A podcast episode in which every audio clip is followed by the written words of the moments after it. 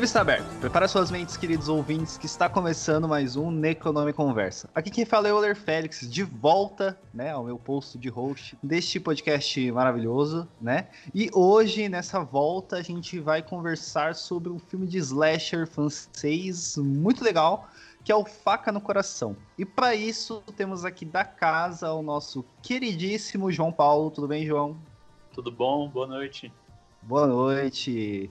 Temos também ele, que é da casa, né? Ele é um dos redatores do nosso, nosso site, né? No Econômico Conversa. Além disso, ele é lá do Esqueletos do Armário e do Babadoc Gay, o Álvaro. Tudo bem, Álvaro?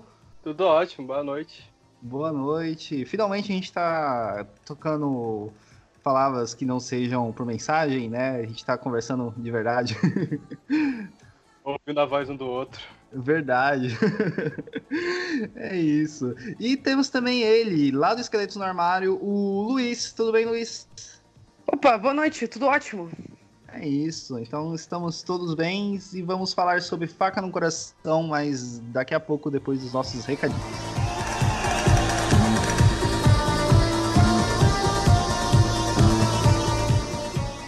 Olá, ouvintes! Tudo bem? Sim, eu voltei e prometo que vamos voltar também a publicar semanalmente, né? Todos os episódios, tudo bonitinho, tá? É, os recadinhos de sempre, não esqueçam de apoiar né, o Necronome Conversa, se você puder, lá no nosso Padrim, né? Então, se você puder apoiar a gente até com dois reais, já nos ajuda bastante a manter o site, manter a nossa animação lá em cima e continuar produzindo mais episódios e pagar nosso servidor e tudo certinho, tá? É, não esqueçam que ainda está em pré-venda o livro que eu organizei junto com o Rodolfo Stank e a Jéssica Reinaldo, melhor do terror dos anos 80. É, a pré-venda está lá no Catarse da Script, eu também estou deixando aqui é, o link para vocês apoiarem, tá? E tem um projeto de um amigo meu que tá no Catarse, que é o Assalto ao Útero, do querido amigo Victor Zanelato, com a arte do Diogo Mendes, né? É uma HQ inspirada especialmente na música do Eduardo Tadeu, que era do Facção Central, né? E tá bem legal, mano. Dê uma olhada lá que vocês vão gostar. Além disso, não esqueçam de entrar no nosso grupo do Telegram, curtir nossas redes sociais, que a gente sempre está informando as coisas por lá, beleza? Fiquem com o episódio que ficou bem legal.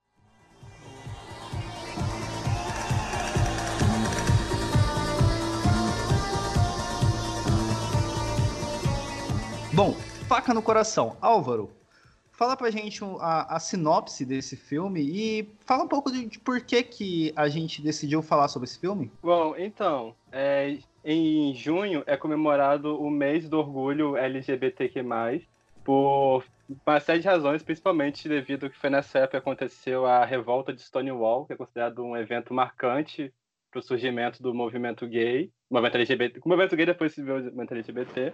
E eu achei que seria interessante a gente usar esse mês para poder falar sobre algum filme de terror que abordasse essa temática.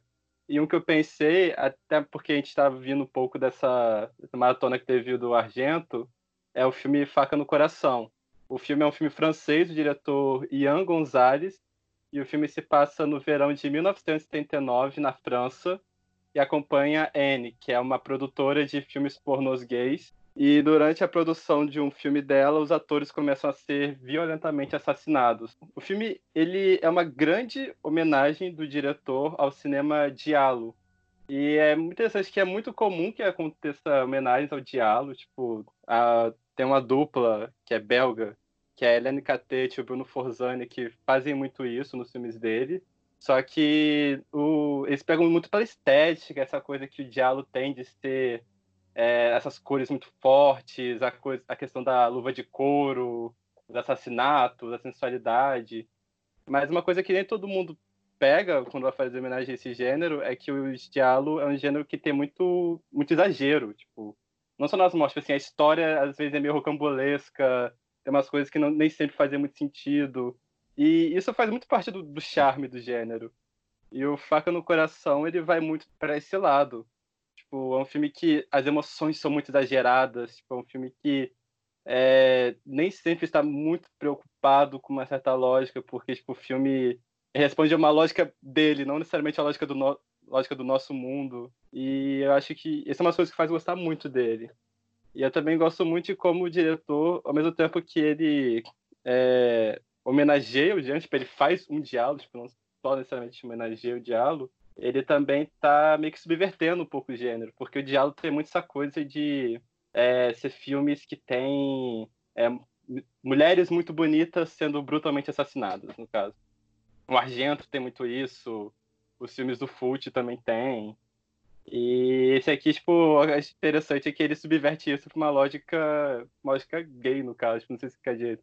Tipo, é, são os homens que são, tipo, objetificados o filme inteiro, e são os homens que são o alvo da violência. Tipo, tem só uma, duas cenas de assassinato de mulheres no filme, se eu não me engano. O grande alvo são os homens, acho que tem uma subversão bacana aí. E tem outras coisas que eu quero comentar, só que eu acho que é bacana deixar pro final, quero ouvir a opinião de vocês primeiro. Tipo, o que vocês acharam do Faca no Coração? Cara, é, eu não conhecia ele, né?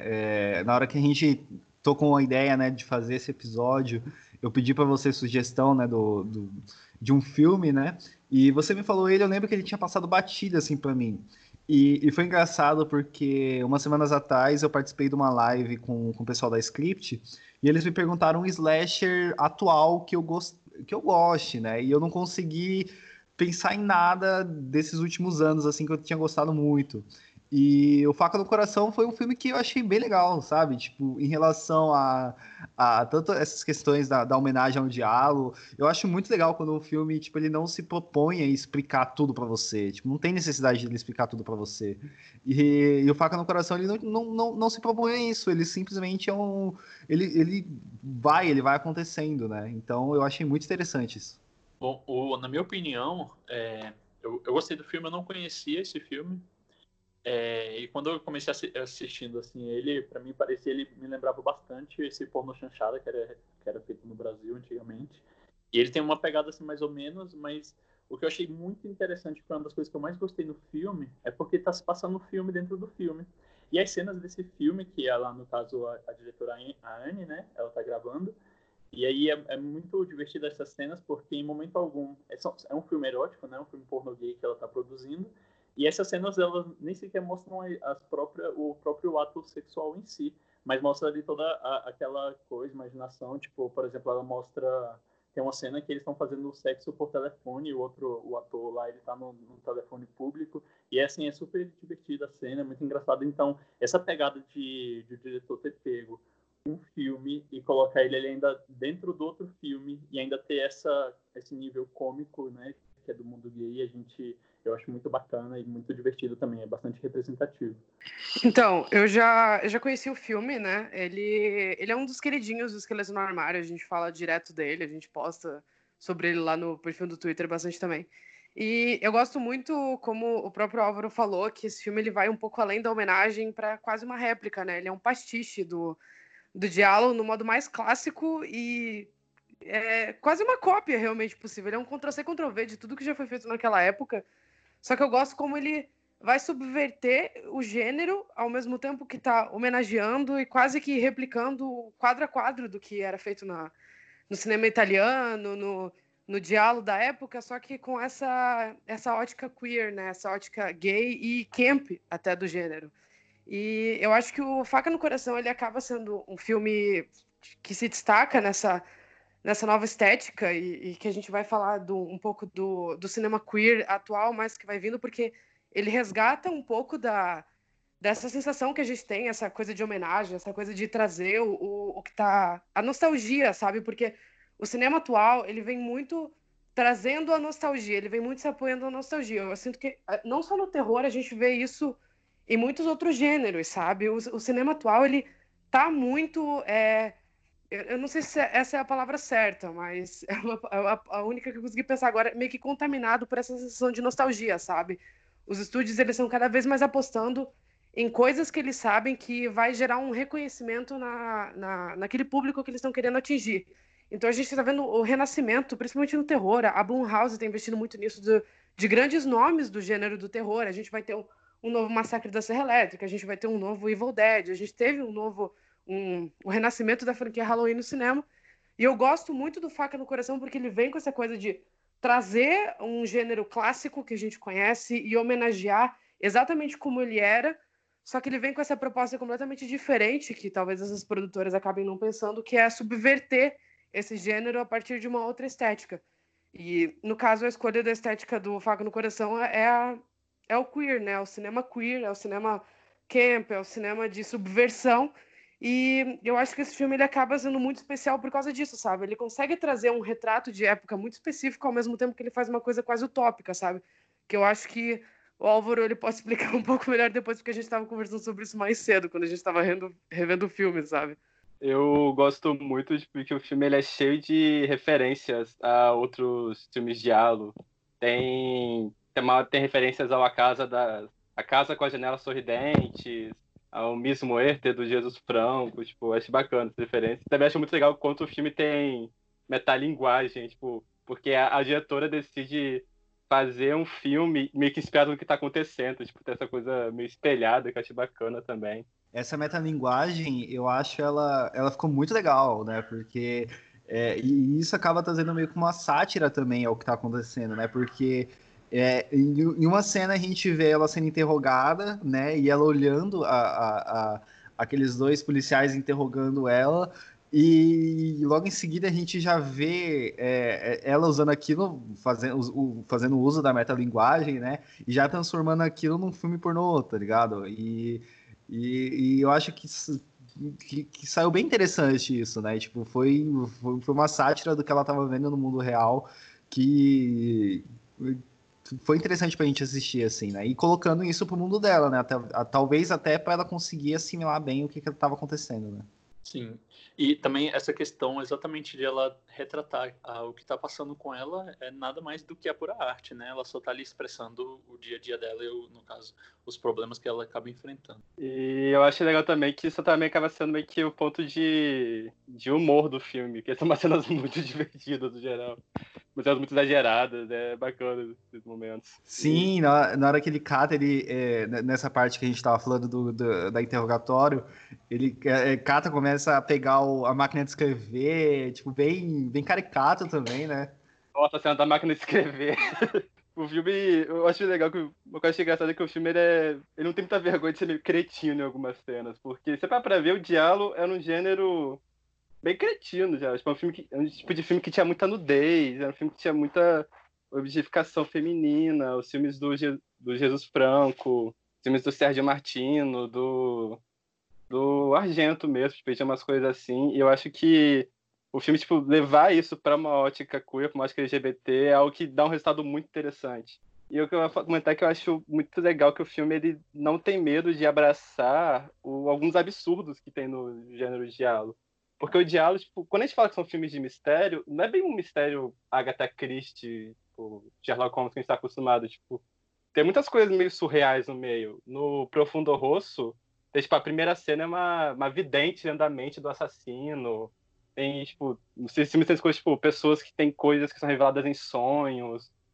E o a Faca no Coração vai muito nessa linha também. Tipo, eu vi muitos comentários de pessoas falando que não gostaram porque acharam que o filme era meio absurdo, só que eu acho que essa é a intenção principal dele, tipo, aquele pássaro que aparece do nada, uns sonhos que ela tem, tipo, isso é algo que faz sentido dentro da lógica do filme. Eu acho que achei isso muito acertado essa decisão do diretor, sabe? Dá um toque muito muito único, a gente não está muito acostumado no cinema atual. Eu gosto como o filme ele assume quase uma ele assume quase uma postura lírica, né? Ele parece um sonho o filme inteiro que você está assistindo. Eu adoro aquela cena que ela ela e um dos atores dele, eles estão procurando tipo alguma coisa relacionada a pássaros, que é uma coisa nada a ver, não faz sentido nenhum dentro do filme se você vai pensar nele logicamente, mas eu acho também que pensar logicamente nesse filme é uma bobagem mas eles pegam a pena de um pássaro e ele olha na lista telefônica e ele acha na lista telefônica um endereço que leva para uma pirâmide no meio do mato e daí a partir dessa pirâmide ela vai é, entrar em, em contato com a, uma origem do, do assassino e descobrir tudo o que aconteceu. E não faz o menor sentido. Parece uma coisa saída de um sonho assim sabe? Tipo ela encontra um cara que está se transformando num pássaro que fala sobre esse, essa figura mítica desse pássaro que, que tá perto de pessoas que estão perto para morrer.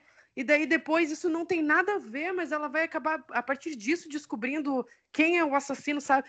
E eu, eu gosto disso, é, é tão absurdo, é, ele, ele assume essa estética tão absurda que parece que faz sentido dentro do filme, apesar de você assistindo ficar com aquele estreamento do, tá, beleza, isso aqui, tipo, é uma parada muito maluca, é, é o, é o Deus Ex Machina do Deus Ex Machina, só que ao mesmo tempo faz sentido junto com essa estética de sonho que o filme ele quase meio que assume em alguns momentos. Parece que você tá vendo um sonho, e nem um pesadelo, né? Porque já que a gente tá falando de terror, mas parece um sonho em alguns momentos, porque é tudo muito bonito, sabe? Até as cenas de morte, elas são visualmente, tipo, muito atraentes. Parece que você tá assistindo um, sonho maluco do, do Fellini, assim, do Dario Argento, se ele fosse uma pessoa que assiste muito pornô gay, sabe? E eu acho que isso se traduz até é, na cena que eles vão falar sobre. Naquela cena que eles estão terminando de fazer o Homocida, alguma coisa assim, eu não lembro o nome do filme, o, do filme pornô, que a, a personagem da travesti ela fala que essa mulher assistiu muitos filmes gays e é por isso que ela sonhou que ela era um viado, sabe? E eu acho essa cena muito boa para resumir tudo, tudo que o filme vai vai traduzir depois na, nessa estética muito maluca de sonho que ele assume, sabe? É, o, só, só, complementando um pouco do que vocês falaram, é, essa questão quando a gente vai vendo, vai assistindo o filme, né, no decorrer, e aí vai aparecendo, sei lá, apareceu o assassino, depois é, aparece, é, igual você falou, a aparece uma pirâmide lá no meio da floresta, um menino pássaro. Então, o diretor ele vai brincando com isso e fazendo a gente entender, tipo, o que está acontecendo aqui? É uma, uma parada sobrenatural? É um assassino? Alguém querendo vingança? É, o que está acontecendo? E o diretor ele brinca muito com isso e, e coloca esses pontos assim sobrenaturais e, e reais assim junto para a gente depois chegar no final e entender que realmente tudo não passava de um assassino, né? Que não sei, eu não entendi muito bem o final, mas que era o rapaz, é, o assassino ele ele queria é, vingar lá pelo pai dele, ou nem sequer vingar, mas não, não aceitava o que o pai dele fez com ele e acho que queria replicar aquilo com outras pessoas, mas enfim, é um meio termo assim bem, bem assim intenso, né, que o filme aborda uma situação bem, quando a gente vai ver no final a situação do assassino, foi bem triste o que aconteceu com ele. Mas pô, eu acho que o filme tem uma melancolia muito grande que eu acho muito interessante. Tipo, primeiro que o filme ele se passa todo dentro do, do universo LGBT. Tipo, não só porque os personagens são, mas os ambientes que eles frequentam. É como se sei lá, tivesse essa realidade que a gente considera como sendo normal, heteronormativa e tal, e o filme se passasse uma outra, sabe, que é muito própria, que se passa nas boates, nos bares. Tipo, o único momento que eu acho que tem, tem personagens que se passam nesse mundo, aspas, normal é na delegacia tipo, todo esse tom de que o filme se passa em um universo muito próprio, um universo que tem suas próprias regras, que é esse universo gay, esse universo LGBT, esses bares lésbicos, essas boates, tipo, tudo isso combina muito com com essa, com essa com essa questão do diálogo ter uma linguagem própria, um universo muito próprio. E o que eu acho interessante essa coisa melancólica do filme é que o filme se passa em 79. E nos anos 80 foi quando teve o boom da AIDS. Então, tipo, tem toda essa coisa de que é como se você estivesse vendo um mundo que está prestes a desaparecer. E os personagens sabem que esse mundo vai desaparecer, só que eles não sabem o que, que vai acontecer, sabe? É como se tudo isso fosse um prenúncio para algo pior que está por vir. E eu acho que essa melancolia combina muito bem com. Acho que dá esse tom, sabe? Eu gostei muito. Eu não sei se fez sentido o que eu falei. Não, faz total sentido. Faz sim. É, e é interessante mesmo, né? Que é, todos os personagens ali, eles realmente têm esse tom melancólico, né? E até a, a, a história, né, da, da diretora com a, com a mulher que ela, que, se não me engano, traiu ela, né? É, é, é também melancólico, né? É, é tipo bem. Tudo, tudo no filme fica bem realmente te deixando para baixo. Vocês assistiram o trailer do filme antes de assistir ele? Só uma pergunta. Não. Eu assisti depois o trailer. Então, o trailer do. Principalmente o trailer do Reino Unido, do MUBI, ele vende demais o filme como sendo uma história de amor entre as duas, sabe? Tipo, todas as cenas do filme entre as duas, do, do amor trágico entre elas ali, ele tá no trailer e ele vende como se fosse uma história sobre aquilo e o assassino fosse super um pano de fundo, assim, sabe? Eu acho muito engraçado, assim, como para vender esse filme eles é, se apoiaram muito nessa história feminina, sabe? Sendo um filme que as mulheres, elas são personagens assim, tipo, em minoria, né? O filme tem muito mais personagens masculinos, mas eu acho engraçado pensar, tipo, era um filme extremamente gay, um filme extremamente masculino, sabe? Com muita nudez masculina, tem poucas cenas entre as duas mulheres, exatamente, e eles pegaram todas elas para fazer aquele trailer que parece que é uma grande história, uma grande epopeia de amor entre as duas, mas no final das contas é quase um, uma trama coadjuvante da, da, da, história principal que tá acontecendo, sabe? Eu acho que o filme acompanha muito elas, na verdade. Tipo, tanto que tem todo aquele momento que ela viaja para aquela outra cidade. É como se. A impressão que eu tive foi como se o filme parasse tipo, um pouco a trama do assassinato e focasse na Anne lidando com, com esse término, com essa dor que ela tá sentindo por esse relacionamento ter acabado. Eu acho que tipo, o filme foca bastante na relação das duas, na verdade. Não, não, sim, eu sei. Eu só quero dizer assim que quando, quando eu falo do trailer, é que o trailer parece que ele pega todas as cenas entre as duas juntas e ele faz parecer que é o filme inteiro só as duas juntas, sabe? E no final das contas não é, tipo, tem muito mais acontecendo, mas não, não, não que o relacionamento delas não seja o ponto central, que que acaba sendo, sabe?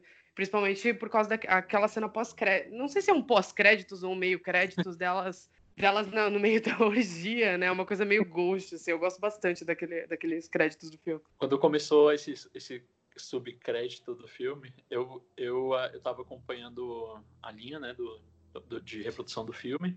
E aí faltava ainda uns 20 minutos. E eu falei, meu Deus, que esse filme vai ter 20 minutos de, de créditos, mas aí depois aí começou aquela cena e eu falei, ué, acho que o filme tá começando agora. Né? Nossa, o filme tem tipo uma hora e quarenta e a história meio que acaba em uma hora e vinte mesmo. É bem ah. estranho pra caramba isso quando eu vi.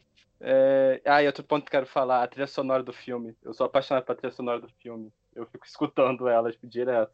E ela emula muito bem tipo, a trilha sonora desses filmes do Argento, aquela, aquela que é muito sintetizador. A coisa... É uma coisa super técnico, né? Tecno, é meio beat, assim. Eu adoro aquela cena da, da balada que a, que a Anne chega e é quase um plano sequência até a, a, a ex dela. Nossa, esqueci super o nome daquela mulher, mas a ex dela dançando. Oi? Lois. É isso, a Lois. Inclusive, essa atriz ela é muito bonita. Eu acho que. Eu não sei, ela tem uma aura quase angelical, assim. Todas as cenas que ela aparecia, eu ficava meio é hipnotizado é naquela mulher, assim. Essa cena da boate eu achei genial, ela é muito engraçada e, e, eu acho que foi igual ao Álvaro tinha dito, ou não sei se foi o Luiz, mas que é super, assim, mostra mesmo o mundo gay, né? Você se, se sente entrando totalmente numa boate gay e é muito legal. Eu achei aquela a drag queen, quando ela tá se apresentando, ela tem um único tranço assim de cabeça na, na, de cabe, é, na cabeça, assim, no meio da cabeça, e ela gira assim em volta do corpo, assim, cara, genial, eu achei incrível. Ah, essa cena é maravilhosa. Eu amo demais ela. Sim. E eu achei legal também que a cena seguinte é o cara sendo assassinado. Eu esqueci de comentar, mas tipo, a arma do assassino é meio que um dildo com uma lâmina, tipo, um negócio muito bizarro. Caraca, eu... Nossa, eu acho isso genial. Eu acho isso genial de verdade, porque existem muitos estudos que vão falar, tipo, como os assassinos do Diallo, eles, eles têm uma. Todos os assassinos de, de Slasher e Diallo, eles têm uma ligação com sexualidade muito forte, sabe? Eu acho que alguns extrapolam mais do que outros isso. Mas, tipo, no final das contas, quando a gente vai ver esse filme, eles sempre são sobre sexo, sabe? Em algum momento eles vão ser sobre sexo e aquele assassino ele vai estar ali para punir, punir esses adolescentes, esses jovens, essas pessoas promíscuas, sabe? Tem sempre isso, só que esse filme ele adapta isso pro, pro universo LGBT. E eu já li muitos textos e muitos estudos que falam sobre como, tipo, geralmente são facas, essa coisa. É sempre uma coisa meio fálica, sabe? A arma do assassino, assim. É, porque ela sempre tem essa coisa muito punitiva de, e sempre em cima do corpo feminino. A gente sabe, tipo, o slasher ele é um, um gênero do terror que ultra explorou o corpo feminino e a violência do corpo feminino.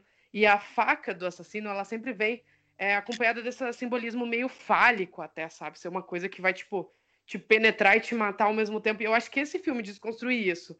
Pra arma do assassino ser, tipo, um dildo com uma faquinha na ponta, eu acho genial, de verdade. Eu acho, tipo, uma das coisas...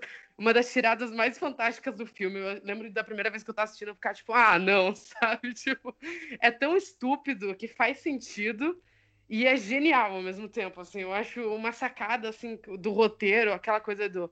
do quando eles estavam pensando no conceito do filme, tipo, visualmente, esse assassino é uma coisa que eu acho muito bom, porque ele conversa muito com o filme, né? Com a história dele, com o gênero e ao mesmo tempo com o universo LGBT, porque ele vem com códigos de fetichista, de BDSM, sei lá, muito fortes, assim. E ele ajuda nessa complementação do que o filme vai fazer de desconstruir o diálogo ao mesmo tempo homenageando, sabe? Uma coisa que eu acho interessante também é que quase todas as cenas de assassinato envolvendo essa arma são, tipo, tem uma coisa meio sexual, tipo, o cara, ele enfia, tipo, a arma na boca do cara, o outro, ele esfaqueia o ânus dele, tipo, e isso, eu achei interessante isso, porque para pra ver, é relativamente comum no cinema de horror, tipo, essas cenas de violência serem cenas muito genitais em relação à mulher, tipo, eu lembro que, por exemplo, no New York Reaper, que é do Lucio Fulci, tem uma cena do cara, tipo, ele vai. Tipo, ele arranca os seios da mulher. São cenas, tipo, violência que focam na região da genitália. E, tipo, e nesse filme, tipo, voltar isso pra questão masculina, eu achei, tipo, uma sacada interessante. E uma outra coisa também muito divertida que eu, que eu vi nesse filme, achei muito engraçado, é que, por exemplo, as, todas as mulheres do, do, do filme, né, todas as atrizes, quando elas vão aparecer na cena, elas estão com o seio para fora. E aí é bem engraçado, porque é como se fosse, tipo, natural. Até ela, a Lois, quando ela vai encontrar com a Anne, ela vai, ela tá no meio da rua, assim, e totalmente com, com o seio para fora, como se nada tivesse acontecendo. E tantas outras cenas, né, que vão acontecendo no decorrer do filme, e tem essa, esse, esse detalhe, assim, é muito engraçado também. Esse outro lado, né, essa subversão da coisa. É, tem muita cena, tipo, dela usando blusa transparente, ou então, tipo, na chuva, e a chuva, e a chuva mole deixa a blusa transparente. Eu achei, tipo, que essas cenas, elas parecem menos sexualizadas do que as cenas envolvendo os homens, tipo, parece uma coisa mais naturalizada mesmo. Tipo... Total. Sim, eu acho muito, muito interessante que eu tava até percebendo revendo hoje como a Lois, praticamente em todas as cenas dela, você consegue ver o mamilo dela. Tipo, em todos os momentos do filme, Qualquer roupa que ela estiver usando, até quando ela está vestida, você consegue ver. Só que ao mesmo tempo o filme não, expro... não explora isso como algo sexual, de verdade, sabe? Tipo, é só um detalhe sobre ela. Ela não gosta de usar sutiã, e é isso, sabe?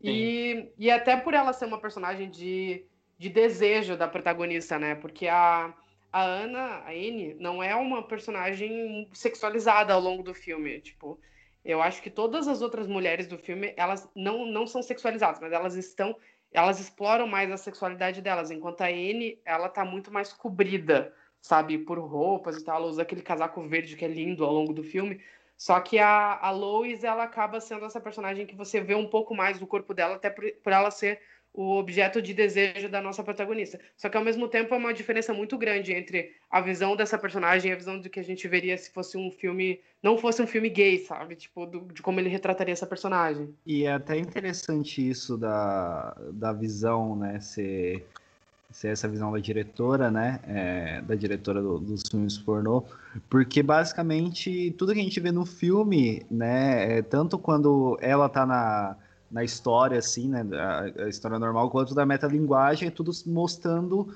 é, como que ela está enxergando aquela situação, né? É, então, sempre que ela vê a, a, a Lois, ela vê de uma forma sexualizada que traz de, desejo para ela, né? É, outras situações, a situação do assassinato, tudo isso ela coloca isso no filme pornô. Então, é, é, esse filme ele realmente usa bastante essa questão da metalinguagem para é, tudo isso para mostrar como a visão da Anne do, do mundo, né? Do mundo afora. Tanto em relação ao relacionamento que ela tem, né? Que chega até a ser uma parada obsessiva e. não sei se eu. E abusiva, né? Porque ela tem uma relação abusiva com ela na, naquela cena na chuva, né? E. Abusivo total. Sim, e, e, toda a questão a gente sempre vê tudo pela ótica dela, né? Então eu acho que esse filme ele trabalha muito bem com isso. Só uma coisa que eu gosto, que eu achei bem interessante, é, é que a, a, arma do assassino também, é, é, ela não é só, só aquela representação, mas ela não é gratuita, né? É, depois explica porque o pai do assassino dele, né? E aí é, dá até o último ver com a motivação dele usar é, a, aquela arma, né? Exato. Se, eu gosto, eu gosto muito, ainda falando da Anne, como ela não é necessariamente a protagonista gostável, sabe? Porque eu acho que uma coisa que a gente fala bastante no Skeleton é da representação LGBT e a gente eu prego muito essa coisa da representação LGBT positiva, sabe? Que a gente acaba sempre caindo nas mesmas coisas, assim, sei lá, fina estampa tá passando na TV hoje, sabe? E a gente sabe o que foi aquela, aquela merda. Mas, mas eu gosto muito da personagem da Ellie porque ela não é necessariamente uma pessoa gostável, sabe? E, e isso não tem problema nenhum, porque isso traz uma pluralidade, principalmente de personagens LGBTs, porque até o Álvaro, o Álvaro falou antes que. Eu não lembro se foi o Álvaro ou se foi outra pessoa, que falou que parece que o único momento mais sóbrio, entre aspas, da trama é quando tá na delegacia. Eu não concordo muito, porque eu acho que até aqueles policiais eram gays. Porque ela tá, tipo, quando, quando ela começa a falar da orgia, da, do Carl, aquele primeiro menino que morreu no começo do filme, eles ficam, tipo, super excitados ouvindo ela, e daí o outro cara manda o, o do cigarro, sabe? Que ele tá com o cigarro quase caído da boca, assim, preso no lábio. E é uma cena meio erótica, sabe? Dele continuar digitando na máquina de escrever. Eu acho que até os policiais eram gays, assim, nesse universo. Parece que é um universo em que todas as pessoas são LGBTs possíveis, assim. E, eu gosto muito porque essa é uma sensação que a gente tem quando nós somos né, gays, né? Eu e o Álvaro, no caso, que parece que todas as pessoas ao nosso é, ao redor, elas meio que respeitam, entre muitas aspas, esse universo que a gente está tá incluso. Eu gosto como o filme ele meio que abraça isso. E eu acho que a Anne, ela não ser uma personagem necessariamente gostável, ela ser uma namorada abusiva, ela traz um, uma complexidade para a personagem muito interessante, porque ao mesmo tempo que você torce para ela, você reprova o que ela faz com a Lois, porque no final das contas a Lois é meio que o estereótipo do que seria a protagonista de um filme slasher, sabe? E e você meio que, em algum momento do filme, você acaba torcendo para elas ficarem juntas, porque tu vê que o amor da Anne, por mais corrompido e escroto que, ela, que ele seja, eu não sei se pode falar palavrão aqui, gente, desculpa. Mas por mais estranho pode, que ele seja. Pode ter tudo, cara. ele ainda, ele ainda tem uma coisa meio que de pureza, sabe? Eu não sei se vocês sentem isso assistindo. Eu tava assistindo e eu fiquei, cara, aquela cena da chuva quando ela começa que a, a Anne fica praticamente implorando amor pra, pra Lois, eu, eu, eu me relacionei muito com aquela cena. Eu tava, tipo, torcendo muito. Falei, meu Deus, ama ela de volta, pelo amor de Deus, sabe? Eu fiquei, tipo, desesperado assistindo. Não sei se eu tô muito tempo em quarentena, trancado sozinho em casa, mas eu tava assistindo, assim, eu gosto muito desse filme, esse filme mexe muito comigo. Eu tava vendo assim, meu Deus, pelo amor de Deus, aceita ela de volta. Só que sabendo o que ia acontecer, que vem aquele abuso em sequência, ele é quase um balde de água fria, porque você percebe até como, tipo, você pode cruzar certos pontos é, de, de, espaço, de limite, de tolerância quando você é muito obcecado por esse amor, essa, essa figura de obsessão de uma pessoa, sabe? Eu acho isso muito interessante na N, porque ela também traduz essa coisa, tipo, mulheres podem ser abusivas, sabe? Relacionamentos LGBTs, eles não são perfeitos. E, e ao mesmo tempo há uma profundidade, porque depois, na cena que a Lois morre, ela volta para salvar Anne. Ela chama a nova namorada dela para ir até o estúdio salvar Anne e ela morre nos braços da mulher que abusou ela, sabe? E eu acho isso tão dramático, essa cena é tão complexa, sabe? Que eu, eu gosto, eu não, eu não consigo não gostar dessa personagem por causa disso, por toda essa carga que o filme vai trazendo entre o relacionamento das duas, que é uma coisa extremamente doentia, tóxica, obsessiva, mas ao mesmo tempo você consegue eu não sei se entender, mas você consegue sentir a, essa intensidade entre as duas, sabe? É uma coisa meio magnética. Eu adoro aquela cena também que a Anne risca o, os negativos do filme para quando a, a Lois está editando, que parece você está me matando entre a cena do homem gozando, sabe? É, meu, aquilo ali é cinema de poesia, sabe? Aquilo ali é. Aquilo ali é cinema, sabe? Aquela cena. Eu, eu acho legal porque, tipo, no cinema LGBT atual, que é um cinema mais mainstream, tipo aqueles filmes tipo Com Amor Simon, o Me Chame Pelo Seu Nome, as Moonlight também que entra nisso, tipo, tá muito essa coisa de fazer um filme que vá agradar tipo, uma parcela considerável, tipo, também um filme que vai meio que não vá ferir tipo, a sensibilidade heterossexual, digamos assim. Então nisso acaba tendo muito essa coisa de fazer filmes que tenham LGBTs que são protagonizados só para LGBTs são pessoas muito muito certinhas, pessoas muito boazinhas. E nesse caso, tipo, o Facundo do Coração vai muito na contramão, porque são vários personagens, todos eles são pessoas muito moralmente ambíguas, pessoas que, como o Luiz falou, tipo, a Anne é uma pessoa que, ao mesmo tempo que você simpatiza com ela, ela não é uma pessoa necessariamente boa, sabe? É uma pessoa complicada, tipo, você percebe que ela o ambiente de trabalho com ela é um ambiente que não é tem um clima muito bacana. As relações dela com a namorada também não, tipo, ela é personagem que é alcoólatra também. É, enfim, ela é muito diferente das protagonistas de filme, como você falou, desses protagonistas de filme de terror, sabe? Eu acho que é uma personagem muito interessante, uma personagem muito complexa e a relação que eles têm com ela é muito complexa também, tipo, Eu, ela, tipo, eu acho legal. Tá muito dentro dessa ótica do filme, uma coisa meio exagerada. Então, tipo, ela tem. Relacionamento dela, essa coisa, tipo, se você me abandonar, eu vou morrer, sabe? Isso combina com essa ética exagerada do filme. Ela tem uns. Ela tem uns diálogos, porque ela começa a falar sobre amor, que são umas coisas que são muito bacanas, que é interessante também.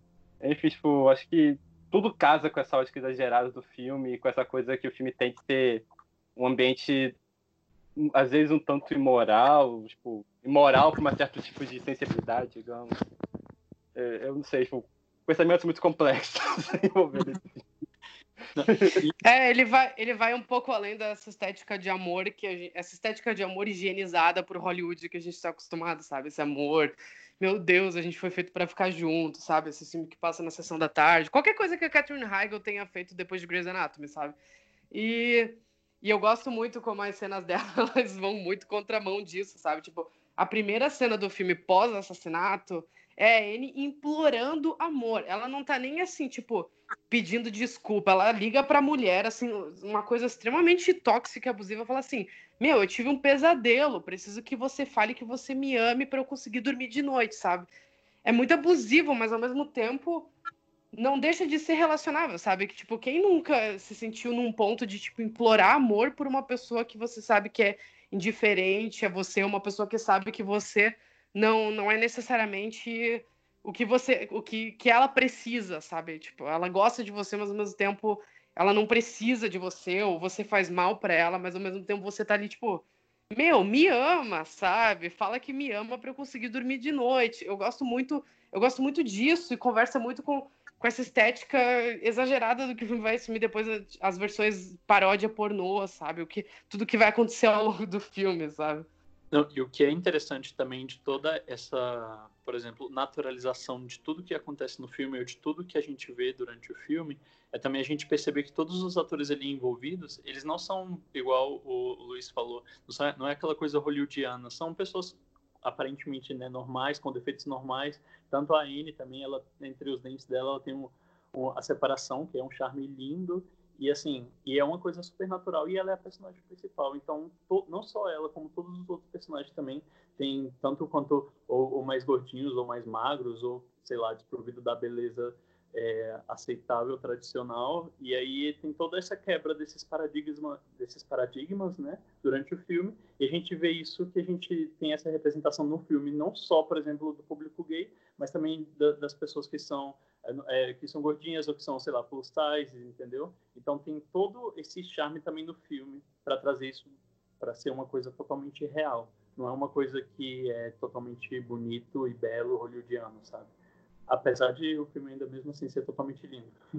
Eu acho legal que a protagonista é uma mulher que tá na meia idade já. Tipo, ela não é nenhuma adolescente, nenhuma. Sabe, nenhuma mulher com uma beleza padrão, como você falou. Acho isso bacana. Não é tão, é, não é tão comum assim a gente ver esse tipo de filme. Pelo menos no gênero Slash, que eu me lembro. Eu queria, eu queria comentar né, que o, o, João ele falou dessas questões dos personagens, assim. E os personagens, eles, eles são muito interessantes, né? Você fica bem curioso para entender e, e, saber o que, que é a história de cada pessoa, né? É, tem aquela boca de anjo, né? Não sei, acho que é assim que chamam ela, né? Que, que aparece só pra fazer boquete. aí, aí, Nossa, eu perguntam... adoro essa personagem.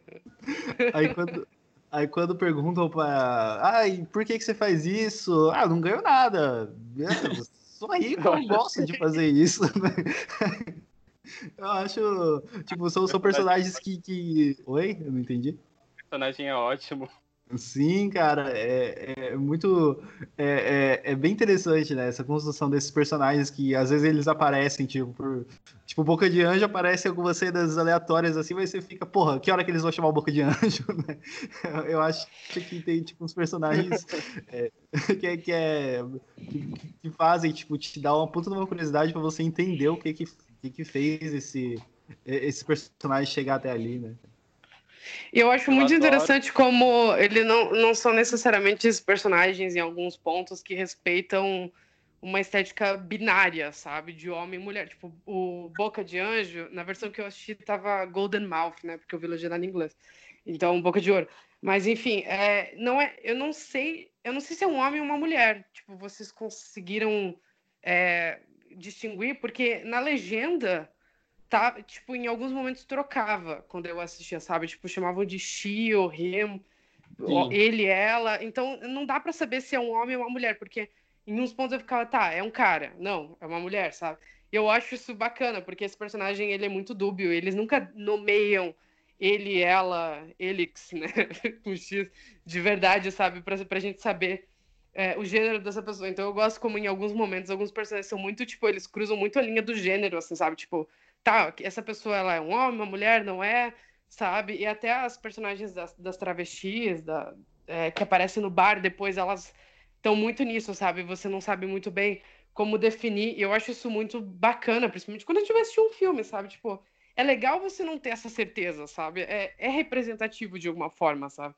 É, mãe queria comentar que você falou do, do Boca de Ouro, que é, que é a minha cena favorita, que por mim ia ter um filme inteiro se passando só nesse ambiente, é aquela cena do bar lésbico, que ela vê aquele show que é tipo da mulher cantando junto com a outra vestida de urso. Sabe? Essa cena pra mim, acho que deve ser uma das cenas favoritas do filme. Muito boa essa cena. É uma cena que, tipo, ela é, ela é meio engraçada, ela é meio, tipo, uma coisa meio patética nessa, que é uma coisa, uma cena tão legal, tipo, é, descreve tão, tipo, o interior da personagem naquela cena também. Eu gosto muito da sensação, o que que tá acontecendo, sabe? Que você fica o filme inteiro, tipo, o que que tá rolando aqui, mas ao mesmo tempo você tá curtindo e vai, tipo, acompanhando ali, sabe? E eu queria comentar também, tipo, um pouco sobre o final, que eu gosto, eu gosto muito de falar desse filme, que é aquela cena do cinema, que é, tipo, o final do filme, tipo, é a Anne indo ao cinema ver o filme dela, e quando ela tá vendo, tipo, ela tem meio que. Ela tem um estalo e ela percebe, tipo, o que aconteceu, tipo, ela meio que ela liga os pontos, de certa forma. E que é uma coisa bem comum no diálogo no geral, tipo, tem muita essa coisa da, da pista que tá escondida na obra de arte, tipo, tem isso no Pássaro das Plumas de Cristal, do Profundo Rosso. Do Rosso. Mas eu acho, Profundo Rosso tem muito isso, tipo, e acho legal só que acho que essa cena tem um toque diferente, porque ela vê o filme e ela percebe que o assassino, tipo, quando ele viu, tipo, ele dialogou com aquela obra de certa forma. E, tipo, eu acho que essa, esse momento, tipo, o final todo trabalha muito com essa ideia do cinema como sendo esse espaço de utopia, de certa forma, porque o assassino, quando ele vê aquele filme dela, que é um filme pornô, ele vê naquele filme a própria história dele, isso meio que deixa ele engatilhado. Só que ele vê uma versão, tipo, a versão que, filme, que, que ele vê nesse filme é uma versão meio idílica, tipo, uma versão onde as coisas deram certo, de certa forma. E é interessante ver, porque acho que o filme todo trabalha muito com essa ideia, tipo, de como o cinema pode criar outros mundos tipo, para esses personagens. Tipo, como o cinema pode ser um espaço de utopia para pessoas que no mundo real não se encaixam dentro de certos ideais, sabe? Eu acho que é, é nesse ponto que a metalinguagem do filme fica mais exacerbada, tipo, esse você está vendo um filme que é um filme que não é realista, que tem um dos personagens tipo, que viu no filme, dentro do filme, uma versão idealizada do que poderia ser a própria vida dele, sabe? Tipo, achei achei esse final tão bonito, tipo, é um final que é muito triste pelas coisas, tipo, a forma como eles lidam com o assassino não tem aquela aquela coisa o que mesmo? Ah, você não fica Ele não condena, né? É ele não condena aquele assassino. Isso. Não é um final catártico, sabe? Igual no filme tem, tipo, finalmente mata o assassino. É um final que é. Pelo contrário, é só mais triste ainda a forma como derrota o assassino, sabe? E, Sim. enfim. Nossa, eu adoro, eu adoro que eles matam o assassino e partem pro Morgia logo depois. Isso é tão faca no coração, sabe? Não, e eu, eu acho engraçado, o que eu achei interessante, não é nem engraçado, é interessante, é que quando a Anne, ela foi, para ela conseguir, né, derrotar o assassino, quando a gente vai partindo pela jornada do herói e por ela ser a personagem principal, né, ser a, herói, a heroína do, do filme, é, o, ela consegue destruir o assassino atacando diretamente num problema raiz dele, que era aquilo que motivou, que motivou ele a ser um assassino. Então ela consegue matar ali, apresentando para ele que ela sabe do problema dele e que na verdade ela nem sabia, né? Foi uma coisa que ela se expressou naturalmente. E ela acabou atingindo isso diretamente nele, e após isso ela conseguiu derrotar, que foi quando aí o outro rapaz foi e deu lá, se juntaram, né, e deram uma facada nele, mas ela conseguiu primeiro derrubar ele por dentro para depois matar ele em si, né, acabar com ele por fora. Então é bem uma pegada muito interessante Eu acho que toda, toda essa linha do, do filme, ela trabalha muito bem, apesar de ter alguns pontos muito soltos, né, no filme, mas essa linha, assim, ela trabalha muito bem para fechar a história, assim, tipo, conseguir matar o assassino. Eu gosto como é, essas pessoas que matam o assassino não são necessariamente personagens que estão dentro da história, sabe? É o povo que tá vendo o cinema ver pornô gay, sabe? Tanto que não, não é necessariamente uma mensagem, mas tanto que a coisa que, que fica no final é de, tipo, essa união entre LGBTs ali, tipo, os, os, homens gays do cinema, que o cara, ele levanta, ele vê o assassino, e obviamente ele sabe de toda a história que aconteceu durante o filme inteiro por algum motivo mágico de um diálogo, porque a gente tá assistindo diálogo, e ele fala assim, tá, você tá matando bicha, e daí, de repente, todo mundo no cinema entende o que tá acontecendo, e vai matar aquele cara. E não são necessariamente personagens que estavam inclusos na história. São só os homens que estavam naquele cinema, sabe? E, e, é muito poético um assassino de atores de filmes morrer na frente da tela do cinema, sabe? Toda a realização. A Anne levanta na tela, tipo, tem aquele shot lindo da, da projeção batendo nas costas dela, misturando com o que você está vendo na tela do cinema, sabe? É muito. Conversa muito com, com, com todo o clima do filme e essa coisa no final do tipo. Todos aqueles homens gays no cinema assistindo um filme pornô entenderem o que está acontecendo e matarem esse, esse assassino não sendo necessariamente pessoas que estavam dentro da história, sabe?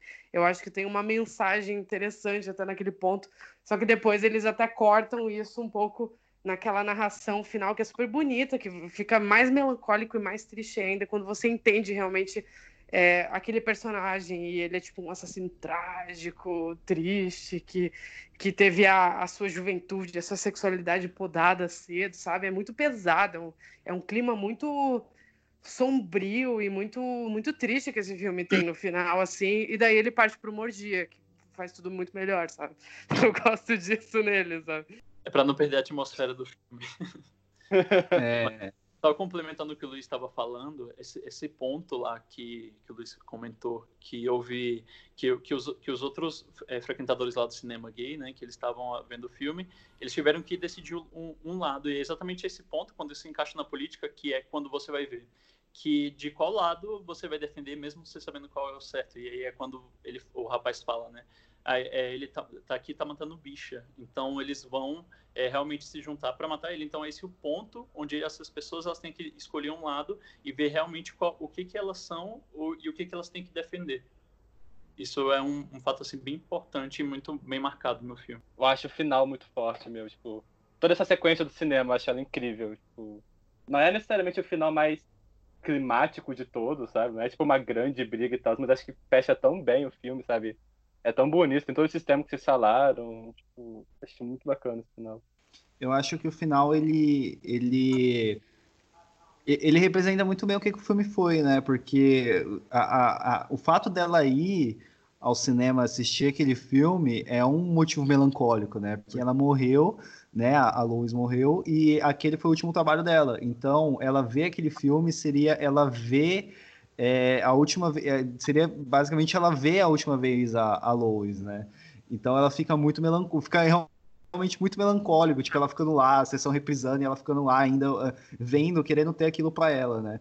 E, e, é interessante que nessa cena final, é, quando todo mundo se levanta para matar para matar o assassino, ele é realmente bem bem nessa parada também da metalinguagem, porque é, ela tá no cinema ela tá de frente pra tela e ela tá só assistindo aquilo tudo acontecer, né? Então, realmente, tipo, esse final, ele pega tudo do que o filme foi, tipo, toda aquela discussão que a gente até teve no começo sobre a questão da metalinguagem e tal, ele sintetiza novamente isso, tudo pela visão dela na frente de um cinema, né, na frente da tela de um cinema, enquanto toda a ação se, se concretiza lá e ela tá só lá parada assistindo. Né? Eu acho bem, bem interessante tudo isso montado ali. É, eu acho interessante também nesse final é que já, o, gen, o diálogo não é, é relativamente comum tipo ter diálogo trabalha muito com sexualidade, né? Então tipo não é raro ter personagens LGBT em filmes de diálogo. Só que é quase sempre uma coisa muito muito moralista, você para ver, tipo, ou é tipo lésbicas sendo sexualizados, no caso, tipo, é uma coisa muito olhar masculino em cima das personagens lésbicas, Aquela uma- cena do Tenebrae, que é a, a jornalista lésbica sendo morta com a namorada logo depois dela confrontar o protagonista, sabe? Sim, e, tipo, e, e ninguém se importa com ela também, você tá pra ver no Tenebre, né? Tipo, elas morrem e ficam por isso. E, tipo, é, mas e nesse Sim, filme que total. interessante. Ou então uma coisa também muito. Ou então tem uma coisa meio patologizante, sabe? Tipo assim, ah, é, esse personagem, tipo. Você quer mostrar que ele é uma pessoa meio. não bate bem da cabeça, você coloca que ela, esse personagem tem, tipo, interesses por outras mulheres, ou então tem, tipo, algum tipo de disforia de gênero, tipo. É uma coisa, esse discurso é altamente comum. E aqui no Faca no Coração, o... temos um vilão que é gay, só que a razão pelo qual ele ficou assim é justamente esse tipo de discurso conservador. Tipo, ele, ele é uma vítima dessa situação, na verdade. Tipo, ele foi vitimado por esse tipo de discurso. Então, das contas, o grande vilão acaba sendo esse, esse discurso violento em cima de pessoas LGBT, no final das contas. Eu acho que tipo, isso dá uma complexidade muito interessante. Eu tô falando interessante muitas vezes, gente. Desculpa, eu não... me faltam adjetivos. É que o filme é muito interessante, né? Então, tá- Fala supimpa, cara. Bom, já encaminhando pro final, né? é, eu adorei esse filme, eu não conhecia, eu adorei por. Cara, ele é um ótimo slasher, assim, e todas essas outras questões que a gente comentou aqui fizeram pra mim, assim, ser um, um puto num filme que eu gostei, assim, gostei bastante dele. É, pretendo revê-lo novamente e já, já é uma resposta pra quando me perguntarem de um bom slasher dos últimos tempos. E você, Álvaro, diga aí suas considerações finais, o que, que, que você quer falar por de final aí sobre esse filme. É, eu acho, tipo, que Faca no Coração, tipo, eu acho que ele é um dos grandes filmes tipo, de terror da década passada. Eu acho, tipo, eu gostaria de ver mais esse tipo de filme, não só filme de terror, mas, tipo, filme com filme LGBT mesmo, eu acho que é um filme que tem muita complexidade, eu acho que ele é um filme que ele é muito é, tecnicamente bem feito, eu acho que ele é um filme que ele é... Enfim, eu gosto desse filme, eu vou ficar só a Lady Gaga falando amazing, brilliant, talented, never before. E eu acho... Enfim, eu acho que eu acho... Ah, tô, tô enrolado aqui. Desculpa, tô emocionado. É, Enfim, eu acho é um filme. Acho um ótimo slash, acho ele uma, um ótimo. É, uma ótima homenagem ao terror no geral. Acho que ele agrada tanto enquanto filme slash, enquanto filme LGBT. Eu acho que ele traz todo um novo olhar para esse tipo de filme. Então eu recomendo ele fortemente. Bom, então, é uma coisa até que eu tenho falado bastante, assim, quando eu tava revendo, porque no meu perfil, assim, postando, que eu queria muito ter dirigido esse filme. Todas as cenas desse filme que eu tava assistindo, eu tava assim, porra, queria ter dirigido esse filme, sabe? Porque tudo parece, assim, muito é, um sonho que, tipo, eu teria tido em algum momento e botado na tela. E eu acho isso muito legal como ele traduz tudo isso que a gente já conversou durante o podcast inteiro, da, das realidades é, da, da comunidade LGBT na pra tela. E ele toca muito em vários assuntos e muitos temas que a gente não está muito acostumado a ver abordados em filmes de terror. E quando a gente vê abordados, às vezes eles não são tão é, bons como eles poderiam ter sido, tipo Midnight Kiss, não sei se vocês assistiram, assim, que é uma coisa... É meio ruinzinho, mas ao mesmo tempo ele é divertido, mas ele é ruinzinho. É basicamente um filme muito parecido, assim. E eu gosto muito do Faca no Coração. Eu gostaria muito que mais filmes assim fossem produzidos e que esse filme fosse uma porta de entrada para diretores verem que existe sim conteúdo de horror para pessoas queer, para pessoas LGBTs. Existe sim mercado para isso, porque esse filme ele tá, meu, é um filme francês assim que que tá meio grande. Se você for ver, muitas pessoas é, assistido. Ele é um filme que deu uma repercussão legal. Então eu queria muito, muito, muito, muito ver mais conteúdo assim sendo feito, porque no final das contas é interessante, é bacana e as pessoas gostam de ver isso, as pessoas querem ver isso. A gente tá em falta desse tipo de coisa, sabe? Che tipo, deu do, do, momento em que a gente vai fazer uma lista de filmes de terror queer e a gente vai botar Sleepaway Camp, sabe? Eu adoro Sleepaway Camp, mas chega, já deu, assim, já, é, 20, 30 anos falando disso, sabe? Tá na hora de ter mais filmes LGBTs novos e, e que vão tratar desse assunto dentro do gênero, sabe? Eu acho e por isso que eu acho o Faca no Coração um filme muito bom, um filme muito legal, assim, e um filme que eu gostaria de ver mais filmes assim sendo feitos, sabe? Gosto, gosto realmente muito desse filme. É, e você, João? Bom, então, é, o filme, enfim, eu acho ele, ele é muito bom, ele tem uma história que, que te chama a atenção e você quer saber os porquês e os finais, né, como que vai ser o desfecho de, de, disso tudo. E ele, ele retrata, ele traz, aliás, retrata temas bastante interessantes, muito importantes.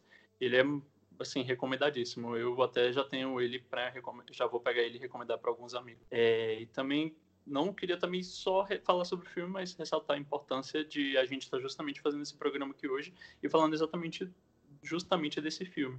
É, para quem me conhece ou para quem convive comigo sabe que eu sou gay. A gente sabia que no mês de junho a gente a gente está comemorando o orgulho LGBTQ+. É, a gente só tem a agradecer no caso todo do público, né, do LGBTQ+, a gente tem só mesmo que agradecer e ter orgulho de todas essas, essas as gays afeminadas, as POCs, as travestis, as drags, que elas estão nessa linha de frente e elas estão conseguindo uma, e, e conquistando uma batalha muito importante para gente, a gente ter uma liberdade hoje de estar conversando sobre esse assunto numa, numa rede pública, eh, numa via pública, né, onde cada um possa ter acesso. Então, a gente está aqui gravando esse programa hoje exatamente por causa desses que batalharam lá atrás e estão ali sempre conquistando direitos e mesmo que ainda são poucos, né? Mas aos poucos você vai conseguir. É isso, é importantíssimo. O Necronome Conversa ele vai estar sempre aberto a fazer essas discussões, né? E é isso, gente. Vamos para os nossos jabás. Então, Álvaro, onde que as pessoas te encontram, né? Onde você está nessas redes sociais? É, então, eu escrevo aqui para o Necronome Conversa. Eu tenho um blog chamado Babadook Gay. Eu faço parte. Eu estou em muitos lugares, gente, eu acabei de perceber isso. Eu faço parte do, do Esqueletos do Armário, que nosso Twitter é esqueletosgays, e o nosso podcast está disponível no Spotify. E a minha arroba no Twitter é arroba Álvaro de Souza 98. É isso. E você, Luiz? Então, como o Álvaro já falou, você pode seguir a gente no Esqueletos no Armário, arroba Esqueletos Gays. A gente tem episódios de podcast todos os domingos. É, inclusive, eu queria falar que eu gostei muito de participar de um episódio em que heterossexuais são minoria. E se você quiser ouvir um episódio com mais minoria ainda, você pode escutar o Esqueletos Gays, que não tem hétero nenhum no elenco do podcast. Então, esse é o meu merchan. É, eu também tenho um segundo podcast, que ele é bem trash. Se você quiser ouvir uma coisa muito trash, assim, é, piadas horríveis sendo jogadas ao vento, é o PituCast no Spotify. Eu falo sobre séries de TV e filmes que eu tô assistindo. Tem um programa sobre Crepúsculo, tem um programa sobre é, uma hora xingando 30 Reasons Why. Tem muita coisa bacana que eu faço uma vez por semana lá também, sobre séries que eu tô vendo durante a quarentena. E se você quiser me seguir no Twitter, é meninopitu. Esse nome estranho, porque eu não quero que ninguém no meu trabalho descubra que eu tenho Twitter, porque eu só falo besteira lá. E também no Instagram, que é a minha rede oficial, entre muitas aspas, em que eu posto coisa bonitinha, é @machadolue. Beleza. E João, onde você está? Eu tô em casa, tô brincando. Exatamente. Não, Boa, não saiam de casa, é, pessoal. É, Bom, na, nas redes sociais em geral, tanto no Twitter ou no, no Instagram, é arroba RS João Paulo. E no Facebook também é arroba RS João Paulo. E é isso. No, também não entro muito nas redes sociais, mas tá lá. E ainda tá escrevendo? Tô. Tô, exatamente, eu tô bem ocupado porque eu tô escrevendo. que bom. Bom, galera, então é isso. É, muito obrigado ao Álvaro, muito obrigado ao Luiz, ao João por terem participado aqui. E até mais. Tchau. Tchau. Tchau. Tchau.